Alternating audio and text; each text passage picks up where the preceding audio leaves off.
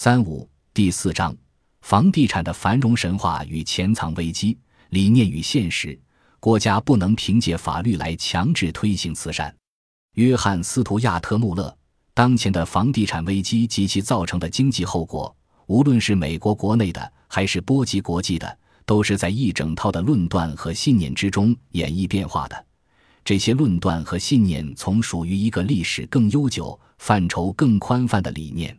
这个历史更悠久、范畴更宽泛的理念几乎没有遭到过人们的质疑，而正是这些政策背后的理念制造了当前的房地产危机。房产对于绝大多数人的生活来说是那么的重要，以至于人们很难平心静气地谈论这一话题。家这个裹挟着浓烈情感的词汇，早已超出了它物理的、经济的含义。如果对美国的价值观，信仰以及主观论断等理念框架没有足够的了解，那么我们将无法理解美国房地产政策多年来的演绎。它们简而言之就是理念，正是房地产政策背后的支撑。我们已经见识过这一主流理念中的一个部分，即所谓造成房价无力承受的罪魁祸首是自由市场，为此必须由政府介入干预。不过，该主流理念中的另一个部分，同时也要求对政府干预自身进行监察，而这一贯缺失。这并不是说房地产政策来源于纯粹的理想主义。姑且不管一个特定的理念可能受到人们如何虔诚的信仰，现实的说，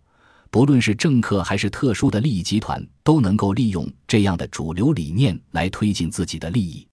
举个例子，就像。全国房地产投资杂志二零零二年的一篇文章所述那样，来自千年住房委员会的一份新报告确认，对经济适用房倡导的最终成果却是，越来越多的美国人感受到经济适用房踪迹难觅。想象一下这样的场景：房地产投资客在为人们无力承担房价而忧心忡忡，这或许让人欣喜，但是我们却很难忽略这样一种更大的可能性。对于如何在经济适用房计划中发掘出房地产投资机会，投资客们更有兴致。同样，当双党属性的千年住房委员会呈现出一幅全国上下缺失经济适用房、急需一系列全国性计划的蓝图时，我们很难忽视这样全国性的计划将为国会民主党人、共和党人提供怎样优质的政治机会。去构思一幕以新立法及纳税人出资的新援助来体现对不富裕人群关怀的戏剧。主流理念的其他部分承销了许多其他的政府政策，从地方性的到全国性的。关于可承受力的讨论，我们必须将主流理念与经验主义的现实进行比较。理念的产生或许涉及各种各样的人群，以及各种各样的缘由，包括对他人幸福、最原生态的关怀。以致对整个国家福利的关注，但是，一旦某个特定的理念被普遍认同，许多人或许便因此获得了某种既定的利益，不论是财务上的，还是政治上的，亦或是意识形态上的。如此一来，便导致理念与现实极大的背离。房地产相关理念的演绎一直堪称这一过程的典范。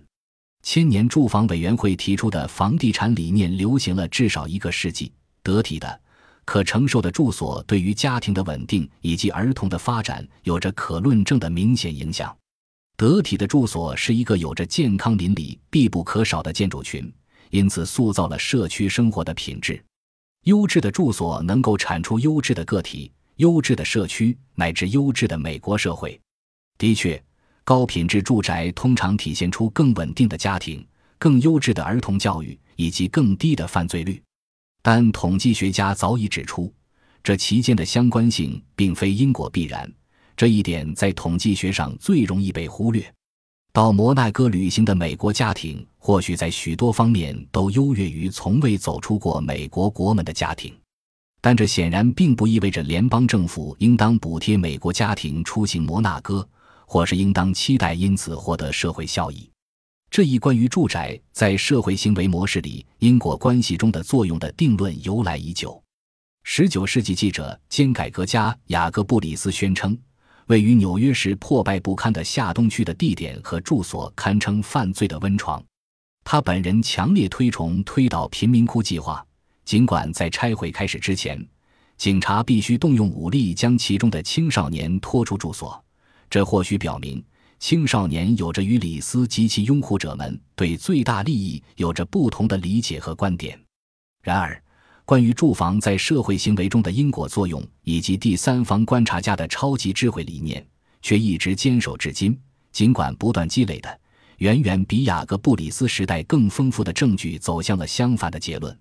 或许堪称最富戏剧性的反向证据，当属二十一世纪大规模的从犯罪丛生的贫民窟迁移到崭新的公共住宅项目了。那里快速的重新演变为新的犯罪中心，也快速的重新沉沦为新的贫民窟。即便是在雅各布里斯时代，他也注意到这样一个特征。即有些人不论走到哪儿都无法卸掉他肩上的贫民窟。不过，这并没有减损他所主张的清除贫民窟的革命激情，更谈不上改变他关于住所在社会行为结果中作用的整体观念。同样，此后一再造成重大而反复失败的公共住宅项目，也未能让很多人放弃同样的理念。即使许多公共住宅项目最终演变成为社会灾区。而不得不在爆破声中烟消云散，但导致如此巨大成本浪费的理念与论断却逍遥依旧。当通过将人们迁移到更好的住所以改变他们的行为这一特定方法失败之后，为达到同样目的的其他方式粉墨登场，例如颁布八号条例、发行代金券，用以帮助人们前往原本无力负担生活成本的中产阶级社区去租住。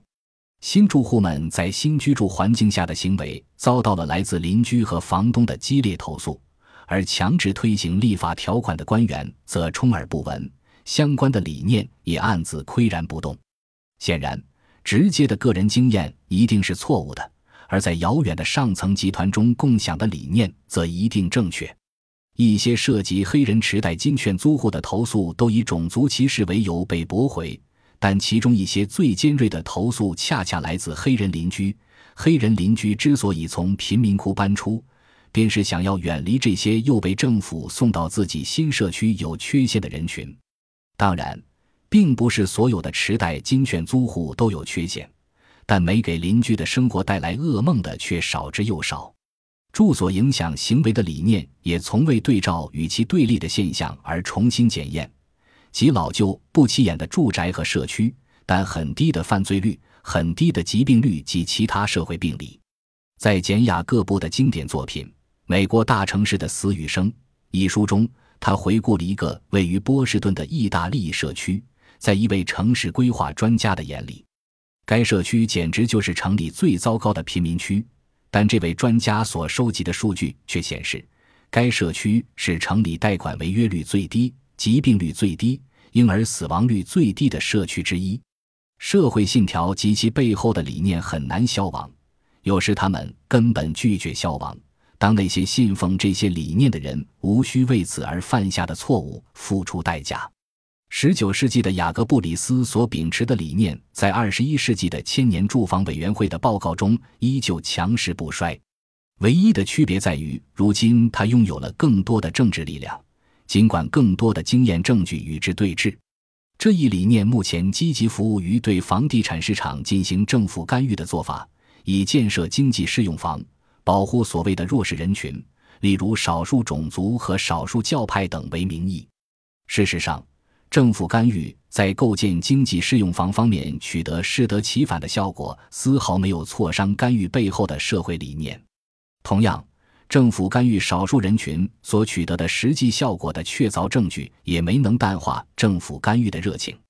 这一由来已久的社会思维模式，在推动导致房地产市场崩盘，